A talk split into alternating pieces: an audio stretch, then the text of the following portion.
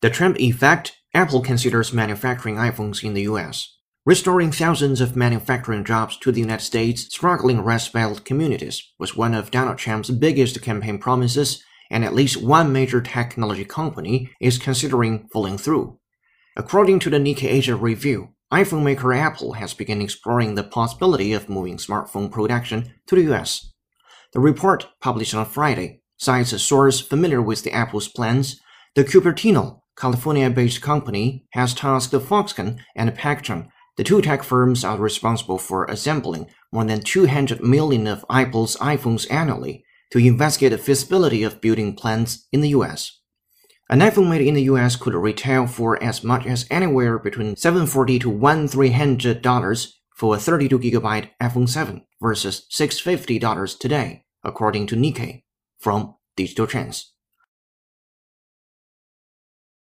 Freedom means the right of people to assemble, organize, and debate openly.